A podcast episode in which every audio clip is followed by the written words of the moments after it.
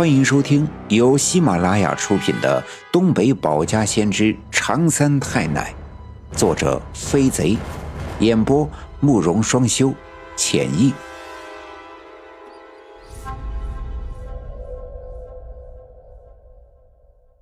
第二百四十八章：刘老七急切再犯险，魂出窍，一命换一魂。我们到了刘老七的家，发现刘老七啊，果然是浑身抽搐，牙关紧咬，嘴角流着白沫，脸色铁青。我奶奶赶紧让刘老七的媳妇儿去准备了一个土豆，要发了芽的，再来一碗白酒，一根蜡烛，三根筷子，一把菜刀。自己一伸手，从他们家的晾衣杆里摘下了一个毛巾。在手里三下两下的卷成了一个圆柱形，伸手掏出自己腰间的烟袋锅，里边还有一些没烧尽的旱烟，掏出火柴把它点燃，使劲的抽了两口，腮帮子鼓着，含了一口烟雾。我奶奶腮帮子鼓起，含着口烟雾，闭上眼睛，嘴里仿佛在嚼着什么，上下牙齿撞击，发出咚咚的声响。很快的。睁开眼睛，把那个毛巾放在嘴边，猛地向那毛巾吹了一口，毛巾上立刻出现了一片焦黄的印记。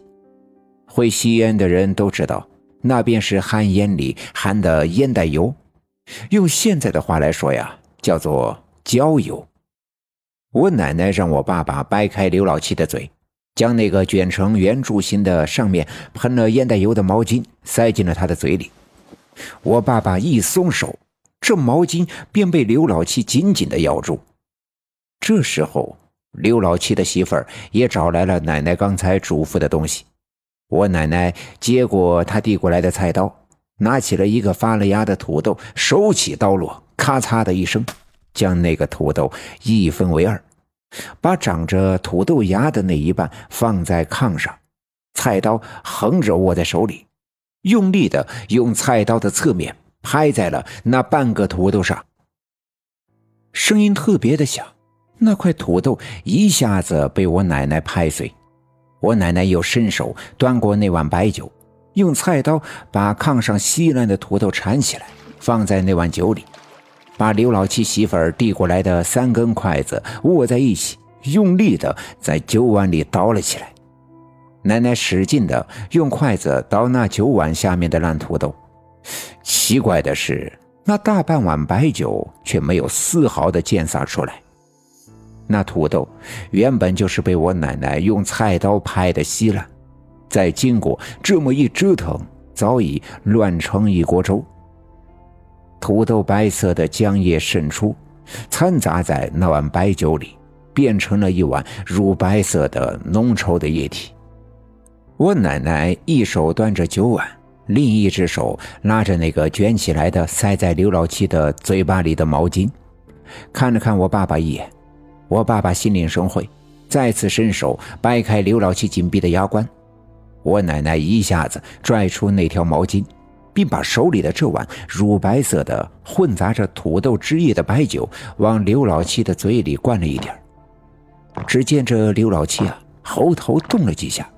将灌进去的白酒咽了下去，嘴里发出“哼”的一声，浑身上下剧烈的抽搐了一下，嘴巴里吐出了大量的白沫。站在地上看着的他老伴儿早已经吓得魂不附体，一个劲的哆嗦，甚至连哭都哭不出声来。我奶奶用手里的毛巾擦了擦刘老七的嘴，回头看了他老伴一眼。老七今晚都干啥了？刘老七的老伴儿支支吾吾的说不出话来。我奶奶不再搭理他，点着那根蜡烛，蜡烛的火苗跳动了几下，冒出了一缕黑色的烟。我奶奶拿起菜刀，在刘老七的脑门上方挥舞了几下，又在他的胸口上轻轻的砍了几下。当然，只是刀刃粘在他的衣服上，并在抬起。口中念念有词，声音特别的小，我们就在他的身边，也听不清楚他在说什么。比划了几下，我奶奶转过头问他老伴儿：“老七的生辰八字是多少啊？”这时候，刘老七的老伴儿完全吓傻。